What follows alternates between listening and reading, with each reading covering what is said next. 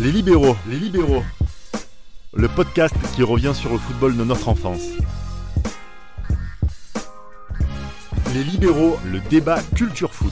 Parce qu'on a osé comparer Buffon à Casillas, parce que nous avons consacré tout un podcast à Fabien Barthez, mais surtout parce que nous ne voulons pas faire l'erreur d'oublier de parler d'un rôle majeur dans le football, nous consacrons le débat du jour au poste de gardien de but. L'idée du podcast du jour consiste à répondre à la question suivante qu'est-ce donc qu'un grand gardien de but?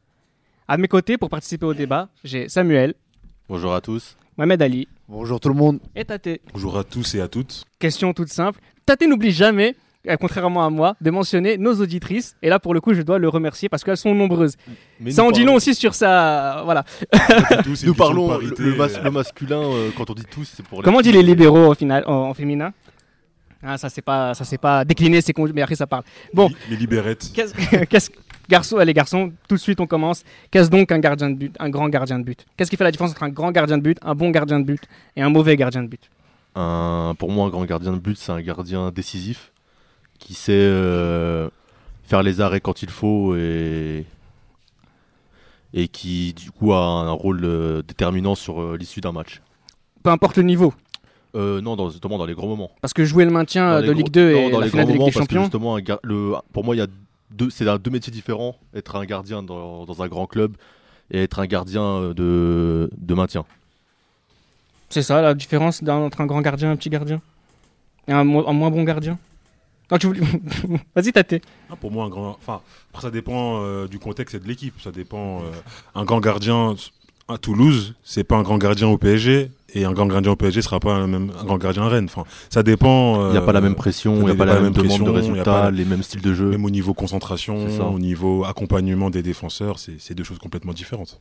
Après, euh, pour ma part, c'est tellement un poste, euh, c'est tellement un poste à part que je pense que euh, le côté humain, le côté, euh, le personnage, le caractère du, du gardien est, est vraiment déterminant. Donc, euh, je pense que On va, on va. On va, on, va, on, va en faire- on va essayer de détailler à chaque fois ce que c'est qu'un grand gardien, etc. Mais ça veut dire que si j'écoute votre première intervention, euh, être un gardien de maintien, entre guillemets, ou un gardien de club moyen, ou un gardien de club de ventre mou, et un gardien de grandes équipes, c'est pas le même métier finalement. Bah, c'est pas le métier. Moi, je vais prendre l'exemple de Mandanda, par exemple. À un moment, on le voyait, on le voyait beaucoup dans les matchs de l'OM, même quand il était au top. On disait toujours, oh, regardez, il a fait, il a fait 5-6 arrêts dans le match ou autre. Mais en fait, il était tellement abandonné par sa défense qu'on le voyait, euh, on le voyait tout le match. Donc en fait, c'est pour ça qu'on le voyait plus souvent qu'un autre gardien qui était dans le haut du classement, mais qui au final faisait moins d'arrêts parce qu'il était moins mis, à disposition par, euh, par les attaquants adverses. Donc ces gardiens-là, pour moi, il faut un, autre. c'est- C'est aussi honorable hein, parce qu'on les voit beaucoup, mais c'est pas eux qui font gagner euh, dans les grands clubs. C'est pas la même demande qu'on va avoir. Moi, l'effet inverse, c'est que pour moi, euh, c'est parfois c'est même plus difficile de jouer dans un top club où tu as une ou deux interventions à faire, où il faut vraiment être concentré, où, quatre- je dis n'importe quoi, 80% des cas, euh, tu regardes le match, tu fais vraiment, il faut vraiment faire l'intervention au bon moment. C'est plus difficile d'être à flot euh, mentalement quand tu es dans un top club que quand tu es dans un club où tu es tout le temps sollicité, parce que niveau Bah, concentration, ça, c'est ça que je voulais Voilà. dire justement. tous les 10 minutes, tous les 5 minutes, tu es sollicité soit par un centre, soit par un arrêt, soit par un corner. C'est ça en fait, le gardien, comme je disais, Mandanda, il était tout le temps sollicité, donc au final on avait l'impression qu'il était extraordinaire. Mais c'est pour ça, parce qu'on le voyait beaucoup, alors que le gardien qui- qu'on voit moins souvent, ses arrêts, au final, ils sont plus décisifs. Mais ça, ne, ça, nous, ça, nous, ça ne nous indique pas que Mandanda est un gardien de maintien sous prétexte que sa défense le lâche. Non, mais justement, c'est qu'il a pas joué à un niveau plus élevé, c'est peut-être pas pour rien. C'est qu'il avait quand même des lacunes. Malgré ses arrêts, euh, ses arrêts qu'on voyait euh, régulièrement, il était pas bon dans plusieurs domaines, qui faisait qu'il n'a pas pu passer un cap et jouer à un niveau plus au-dessus, contrairement à, à son, à son rival euh, qui, est, qui a joué titulaire à la dernière Coupe du Monde, Loris, Ouais. qui a Ça veut dire qui, que. qui a été qu'on voyait peut-être moins en vue euh, quand les deux jouaient en Ligue 1 parce que Lyon dominait plus que l'OM à ce moment-là mais dans le sur- dans le jeu mais euh, mais au final euh, on parlait plus de Mandanda Alors quand, quand on dit gardien de maintien, c'est il faut entendre gardien qui est euh, particulièrement so- sollicité au cours d'un match. c'est ça parce que l'OM jouait pas le maintien non Mais donc ça veut dire que le gardien de but est tributaire de ses défenseurs. Si ses défenseurs défendent bien, il va devoir faire qu'une seule intervention dans un match et il faut qu'elle soit bonne. Si ses, gardiens, si ses défenseurs défendent mal, il va être beaucoup sollicité et il faut qu'il encaisse le moins de buts possible. C'est ça la différence, c'est les défenseurs qui font le gardien de but, Mohamed Ali? Non, non, c'est le gardien tout seul qui fait. euh, pour ma part, c'est vraiment un, un poste vraiment à part. C'est vraiment. euh, Il y, a, il y a d'autres facteurs qui, sont pris en compte. Tu beaucoup de psychologie, tu beaucoup de. Donc c'est pour ça, euh, comme j'ai dit tout à l'heure, le côté humain le caractère du, euh, gardien de but est vraiment déterminant euh, par, rapport à, par rapport au niveau réel du, joueur. C'est vrai, c'est ce que c'est ce que dit Mohamed euh, Tate. C'est un rôle bâtard. Ça veut dire que sur euh, sur un match, vous avez le gardien qui va être tout seul, tout au fond de son équipe, alors que le jeu se joue de l'autre côté. C'est le c'est le poste aussi quand on est petit, on veut pas forcément y jouer, ou c'est celui qui va être le moins bon, qui va être au goal. C'est vraiment un poste où il faut être psychologiquement très fort pour réussir. Faut être à part, il faut être un peu solitaire. Mais pour en revenir à ce que vous disiez tout à- avant par rapport à un gardien de maintien et un gardien d'un top club, bon, on l'a vu par exemple avec un gardien comme Christophe Revaux. Quand il était au Havre, euh, il était tout le temps sollicité, euh, il faisait des arrêts extraordinaires. À partir du moment où il allait au PSG, la pression s'est accentuée sur lui, la concentration, surtout le gardien de but, c'est vraiment la concentration, vraiment. Et euh, on l'a vu euh, notamment contre le Bayern, euh, quand le PSG a perdu 5-1 à Munich. On l'a vu qu'au niveau concentration, c'était pas ça malheureusement et euh, ça lui a porté préjudice pour plus tard. C'est pour ça que moi je veux vraiment faire la distinction entre un gardien qui est souvent sollicité dans un premier temps, qui est souvent sollicité qu'avec un gardien qui n'est pas sollicité, qui est sollicité partiellement entre guillemets. Bah, justement, un gardien qui est très très peu sollicité, ça veut dire que sa défense a été forte sur tout le match. Et puis à un moment donné, un moment de faiblesse, l'adversaire va venir dans votre surface de réparation et va tirer. Si le gardien ne fait pas l'arrêt, finalement c'est lui le fautif. Bah, justement, le rôle pour ça- bâtard, c'est encore ça, fois, le, rôle bâtard, c'est vrai c'est c'est que le gardien, il peut faire euh, des beaux arrêts tout le match, et il va se louper sur une occasion et on retiendra euh, l'arrêt qu'il n'a pas fait. C'est pour ça que c'est vrai que c'est un rôle bâtard. Il y a- par exemple, on va prendre l'exemple qu'on parlait euh, dans l'autre podcast sur Casillas et Buffon. Si Casillas ne fait pas cet arrêt contre Robben, qui peut lui en vouloir C'est une contre-attaque, il est tout seul en face à face. L'Espagne domine son sujet et il a cette action-là, et il est décisif. Tant, mi- tant mieux, mais s'il le- s'il ne la fait pas, personne ne peut lui en vouloir. Et malheureusement, tout le monde aurait dit oui, mais le face à face, il. Alors, a si je- face-à-face. si je comprends bien, quand on prend l'exemple de Revo, c'est-à-dire ce gardien qui a été beaucoup sollicité, et puis au moment où on lui a donné la chance de jouer pour un club plus huppé, pour pas dire un plus grand club, même si c'est le cas, là il a craqué parce que psychologiquement il n'arrivait pas à tenir.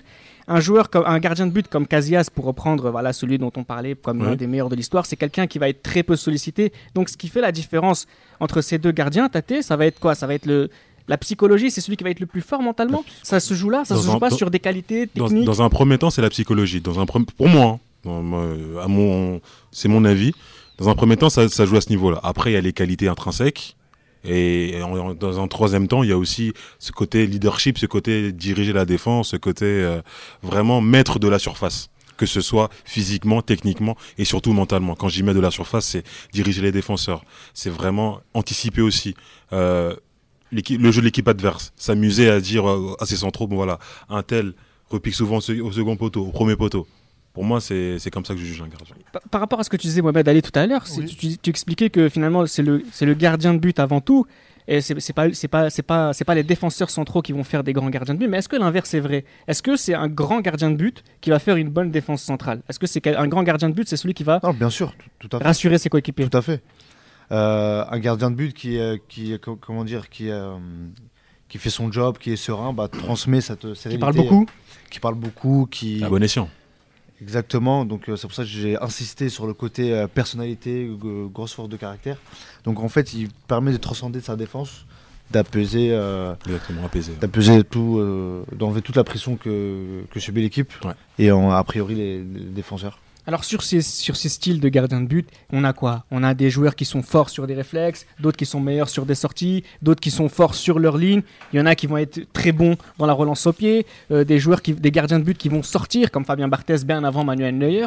Et Bah, c'est- justement, c'est- ça. Par exemple, on parlait des, des gros comportements. Je trouve que les Allemands, que ce soit Neuer ou Oliver Kahn avant, ils jouaient beaucoup sur, euh, sur ça, même parfois pour cacher peut-être certaines lacunes qu'ils avaient. Tout à fait. Ils jouaient Ouais. sur ce gros caractère, c'est- ce charisme Et pour, euh, pas pour effrayer le.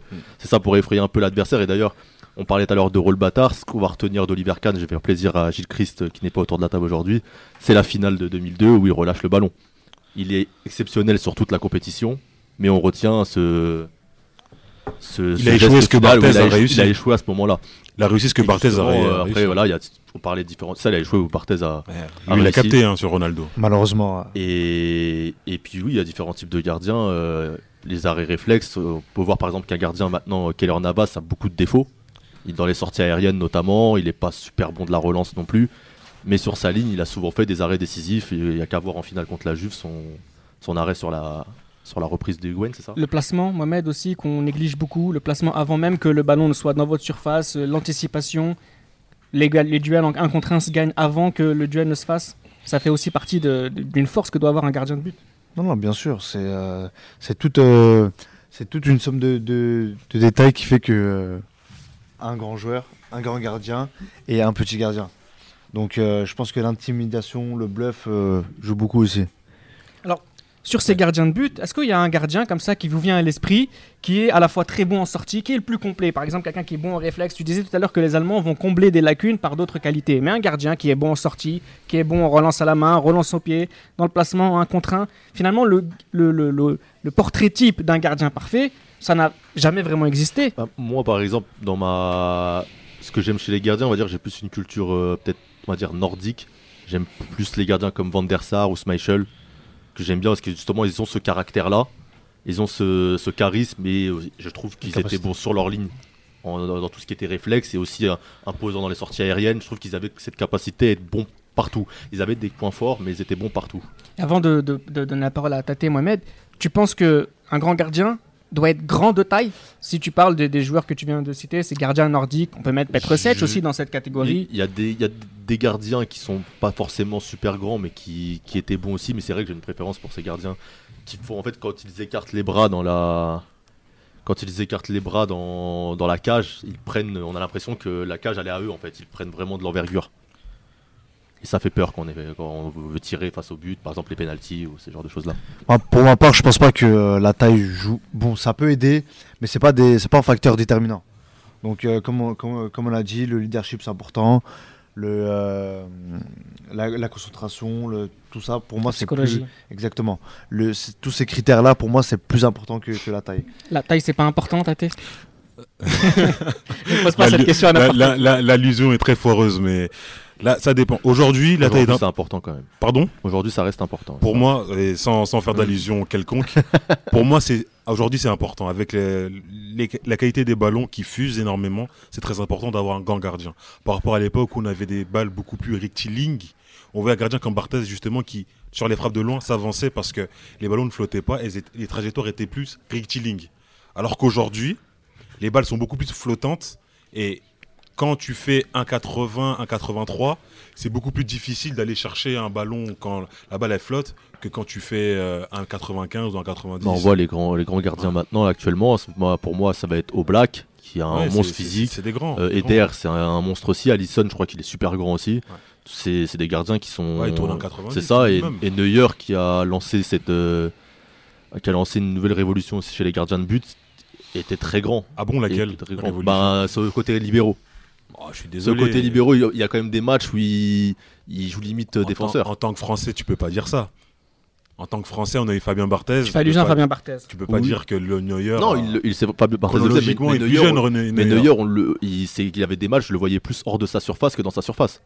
Quand Sur la même. Coupe du Monde Sur 2014, la Coupe par du Monde exemple 2014, il y avait des matchs, on Bah, voyait plus hors de sa euh, surface. lors de sa première année à Manchester, il faisait, il faisait ce travail-là aussi. oui, après il a continué et puis il a fait quelques bourdes aussi, Oh, comme il Neuer. a- Il a comme fait Neuer. d'autres bourdes Comme Neuer, comme Neuer. D'autres ordres, mais bon. Je te trouve très vache avec. euh, Non, après, je- Non, mais c'est pas parce il le qu'on faisait- il a, explique. il a que- peut-être lancé, un- il le faisait aussi comme, comme d'autres gardiens, mais en fait Neuer, il- on avait l'impression qu'il était plus gardien. C'était, il prenait la balle aux défenses, il, remon- il montait, il... L'idée de Je le dire voyais que souvent dans la Neuer surface. a, a- a fait cette révolution entre guillemets n'indique pas que d'autres ne l'avaient pas fait à- auparavant. Mais ce qui s'est passé avec Neuer, c'est que ça faisait longtemps qu'on l'avait pas vu. Il y a eu vraiment comme une sorte de, de- de gifle, même médiatique, sur, sur ce que Neuer faisait. Il y a ce match euh, contre l'Algérie notamment. euh, je ne dis pas ça par hasard, mais c'est vrai que c'est ça, ça, ça, ça a ébloui beaucoup de personnes. c'était une mode aussi. Après, tout le monde voulait un gardien allemand. Il y a eu Ter Stegen au Barça. Pendant très longtemps, on a voulu des gardiens. voulu euh, Trapp pour avoir un joueur, un gardien qui était fort avec les Oui, pieds. C'était- disait, C'est ça, c'était la mode. Il vous fallait un gardien qui était bon avec les pieds maintenant. En- en on oubliant s'intéressait d'être fort plus avec au- les c'est mains. ça, on s'intéressait plus au, au Non, bien principal. Ouais, comme tu as dit, c'est un effet de mode parce que euh, déjà, tout, tout, tout bêtement, tu as Pascal Ometa qui le faisait aussi. Bien sûr. Donc euh, il y en a d'autres avant. Donc, euh, Oui, après c'est c'est vrai. Après, je dis, ça a vraiment lancé une mode comme euh, à City, même. Je me rappelle hein, quand il prend Ederson euh, au Guardiola, la première chose qu'on dit, c'est oui, il est super fort dans la relance pour le jeu de Guardiola, ça va être super. quoi. C'était le, c'était le nouveau truc, c'était il fallait jouer au pied pour être un bon D'ailleurs, gardien. justement, le, le- le gardien de but, c'est le premier relanceur d'une équipe. On a en tête un gardien. Moi, je pense à Victor Valdez, par exemple, qui a été euh, un joueur très important dans, dans, dans, dans, la rota- enfin, dans l'effectif, dans le groupe du FC Barcelone, Tate Bah, ça dépend après de, de- du type d'équipe. Par exemple, une équipe comme euh, bah, quand tu, as- tu as cité Barcelone, pour en parler de Van der Sar tout à l'heure avec euh, l'Ajax d'Amsterdam, c'était vraiment eux les premiers relanceurs. Mais après, sur une équipe italienne, par exemple, où on demande à un gardien qui est d'être très bon sur sa ligne, on va pas, c'est pas le gardien qui va être le premier relanceur. Ça dépend après de la composition de l'équipe et du style de l'équipe. Bah, comme le, le Real des trois dernières années, c'était pas une Exactement. équipe qui, qui prenait le jeu à son compte vraiment, qui était plus une équipe de coups. Et c'est pour ça qu'on n'avait pas besoin d'avoir un gardien qui était forcément bon sur la relance et qu'on avait besoin d'un gardien qui serait Bon sur sa ligne. qui était bon sur sa ligne. C'est pour ça que, que Navas faisait l'affaire dans ces gros matchs où il n'y avait pas mais- beaucoup d'occasions et qu'il fallait qu'il qu'il la sorte au bon moment. Après aussi un gardien qui a une bonne qualité de relance, ça offre plus de possibilités à, à l'équipe. Pour une équipe qui veut prendre le jeu, tout à fait. Donc euh, c'est c'est euh, c'est une flèche à, à l'arc euh, Alors, à l'entraîneur de, de plus quoi. Alors pour ce côté bâtard, le rôle bâtard de, de ce gardien de but, il y a un événement, un fait comme euh, pourquoi il y a si peu de gardiens de but qui sont Ballon d'Or, tout simplement? Bah, parce que c'est tout simplement un autre, c'est, c'est, c'est un poste à part. Carrément, ils ont, ils ont une autre couleur de maillot que les autres. Alors attends, je, je- je te coupe, il y a les frappes euh, des joueurs de l'Urban Soccer, notre partenaire, qui, qui, qui- qui cognent contre nos murs. Ça veut dire aussi que les joueurs euh, euh, de l'Urban Soccer actuellement n'ont pas de très grands gardiens, puisque les balles touchent notre studio.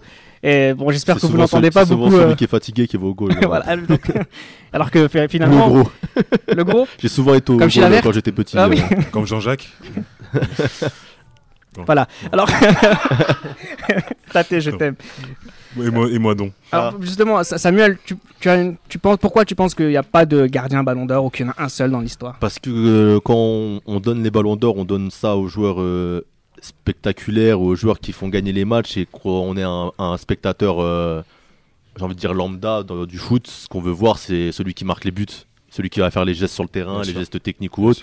Et on s'identifie à ça. Et quand on était petit, c'est très rare de connaître quelqu'un qui dit Ah, moi, quand je serai grand, euh, je veux être comme Casillas, je veux être comme Oliver Kahn, on veut être comme Ronaldo, on veut être comme Zidane. Buffon voulait on être veut comme Thomas Nkono. Ronaldinho. Oui, après, ça, ça arrive, je pense que voilà, mais de, quand on est petit, c'est les joueurs qui nous font rêver et ce que le grand public réclame, c'est les, artistes sur le terrain. Mohamed, tu penses qu'il y a un gardien qui aurait mérité d'être Ballon d'Or à un moment? Bah Cassias, c'est le premier euh, nom qui, Oui. qui me vient à l'esprit. En 2012. Après oui. pour rebondir à ce qu'il a dit Samuel, euh, comme on l'a dit tout à l'heure aussi, c'est euh, un gardien de but, c'est un, un poste bâtard. T'as beau faire 4 arrêts, voilà. Alors qu'un un- un attaquant, il peut rater 4 occasions. On va Oui, c'est ce le but. qui- C'est voilà, l'inverse. Exactement. Donc euh, Bah, re- regarde, pour- Ronaldo, pour- en, pour moi, 2000 c'est Ronaldo en Pour moi, c'est 2002, différent. Ronaldo en 2002, euh, on retient que euh, l'échec de Cannes sur euh, son but, mais il rate, au je crois, trois face à face. Il en rate trois dans la surface, mais des, des gros de première mi-temps, il rate des trucs. Une vraiment- erreur a suffi et pour une erreur a pour suffi, il perdre une son finale de but, Coupe du et au final, on retient la Coupe du Monde Non, de après, il y a toujours les saisons qui confirment la règle. Mais bon, après que, que l'attaquant, moi je suis supporter de Marseille, des attaquants qui ont raté 4 occasions après qu'on marqué la cinquième, ils sont quand même fait siffler. Ouais, mais Je pense à, je quand ça offre la à- au victoire. célèbre Titi Camara par exemple. Non, mais quand ça offre la victoire, par exemple, Oui. même dans, les compétitions, même euh. Robben en Bayern Dortmund, il fait une finale où il rate plein de choses. Au final, il marque le but à la fin. On retient qu'il a marqué le but Ouais. à la fin. Et c'est toujours, euh, c'est toujours comme ça avec l'attaquant que le gardien il va faire 4 arrêts. À la fin, il va faire une bourde. Alors tu, On tu parlais tout ça. à l'heure de, de l'école nordique des gardiens de but. Rapidement, on va faire une sorte de catégorie de, de- d'école de gardiens. Il y a l'école russe, de- ça pendant, pendant longtemps, les, les gardiens de l'URSS ont, ont été influents. Oui. La Viachine, vraiment, c'était vraiment l'araignée. Après, il y en a eu Sokolski aussi à, à Kiev, qui a joué vraiment deux décennies. C'était vraiment, c'est vraiment le gardien impérial sur sa ligne et vraiment le gardien élastique, vraiment qui est capable d'aller chercher euh, une balle à trajectoire impossible. C'est vraiment, bah, c'est très rare ce type de gardien. Il faisait Ah peur aussi un peu. On entendait le nom. Il y avait la Chine, ça faisait, ça faisait flipper. Ovchnikov. Ouais, directement, Ah, ça, ça- faisait. Ça fait, ça fait, bah oui. L'école allemande, Sepp Maier, C'est ça, Kahn, les grandes gueules. Meyer. C'est quoi C'est le charisme, ça C'est la C'est ça, grande c'est bouche? les charismes. Ça fait peur Et c'est ça, c'était envers, Bobby ça faisait peur. Mm, C'était, c'était ça. Gros mental. gros mental, même si parfois justement ils avaient des ils avaient des faillites parfois mentales, mais c'est peut-être parce que justement ils ont surjoué un peu. Roi de la surface. Aujourd'hui, les Allemands, on a du Ter Stegen, on a, on a Trapp, c'est- c'est c'est- c'est plus la même euh, façon de, de, gar- de- de- de- j'allais dire de gauler, de Mais gardien. Ter Stegen et Trapp ont- dans la même, c'est quand même. Non, mais dans le, sens, dans le sens du profil. Dans Oui, le sens après, du oui. profil. On n'a plus. euh, Neuer, finalement, a fait la transition entre un Kahn et un ça. Ter Stegen. Bah, ils ont toujours la même particularité par rapport à. Je parle pour Cannes par exemple, c'est qu'ils repoussent toutes les balles, ils les arrêtent jamais. L'école italienne. Lehmann aussi. euh, L'école italienne, celle de Dinosov, de Buffon, de Peruzzi, Ah. Pagliuca.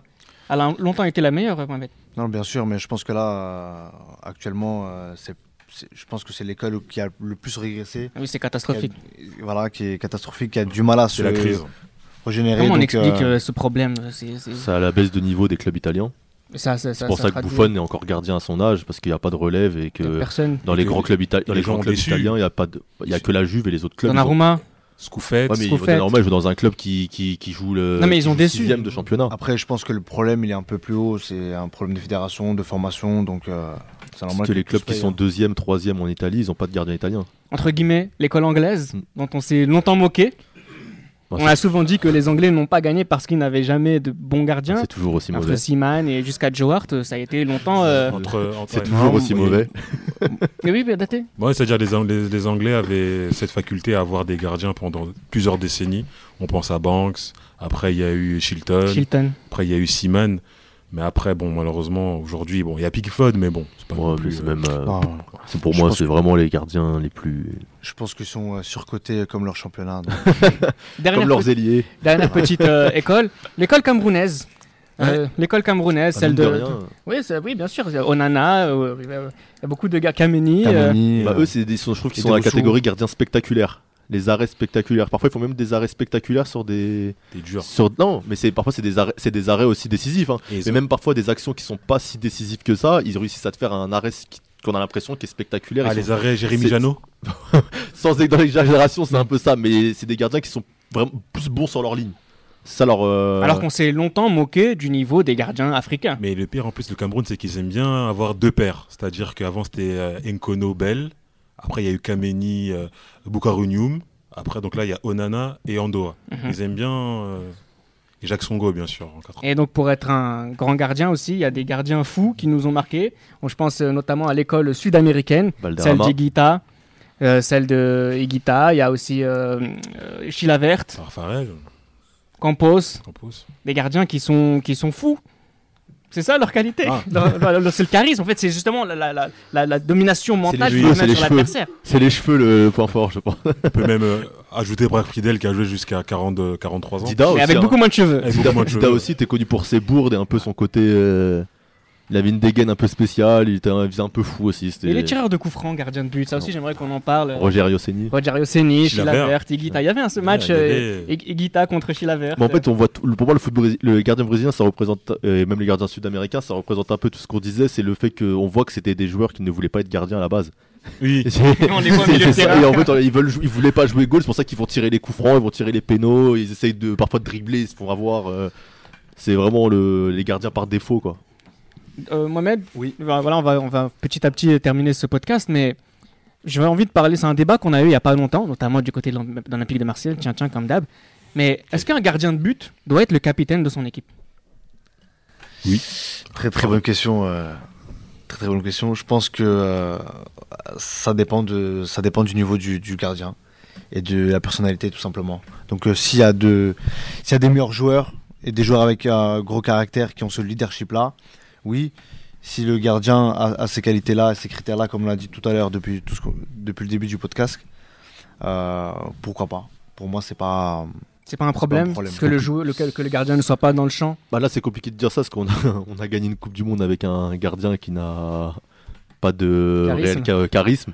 Mais bon, euh, pour mais, ceux qui... mais moi, moi personnellement, je préfère un gardien qui est au cœur du jeu. Un, c'est le capitaine qui est Un au cœur du jeu. jeu. Excusez-moi, un capitaine qui est au cœur du jeu. Après, pour moi, c'est pas un, c'est pas un problème. C'est le gardien. Et Si c'est le gardien, le joueur le plus charismatique de l'équipe, le joueur le plus respecté, comme pouvait l'être Casillas à l'époque de l'Espagne, si ça coule de source. euh, Tu penses quoi, Tate Bah oui, On moi, si j'ai un, si j'ai un leader charismatique comme Casillas, qui rassemble euh, euh, Tout le monde. tout le monde, qui est fédérateur, Fédérateur. qui mentalement qui est au top, qui dirige sa défense, D'ailleurs, des pourquoi gardiens, s'en passer? des gardiens capitaines qui ont soulevé la Coupe du Monde, il n'y en a pas énormément. Il y a Loris, Casillas.